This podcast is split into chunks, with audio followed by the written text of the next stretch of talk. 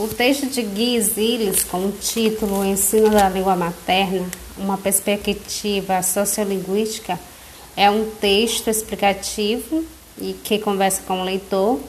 Como diz os autores na apresentação, conversamos um com o outro dentro do texto, assim como conversamos juntos com os leitores. Entendemos que isso só torna explícito o que é sempre o caso.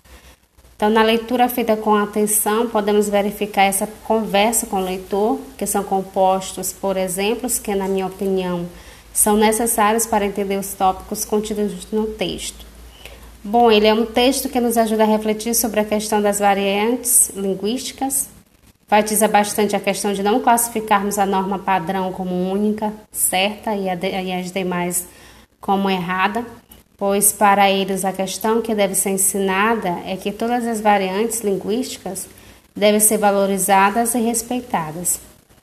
Que deve ser entendida que o aluno deve aprender a adaptar o uso das variantes linguísticas às diferentes situações e contextos, e que a norma padrão deve ser utilizada somente em situações formais.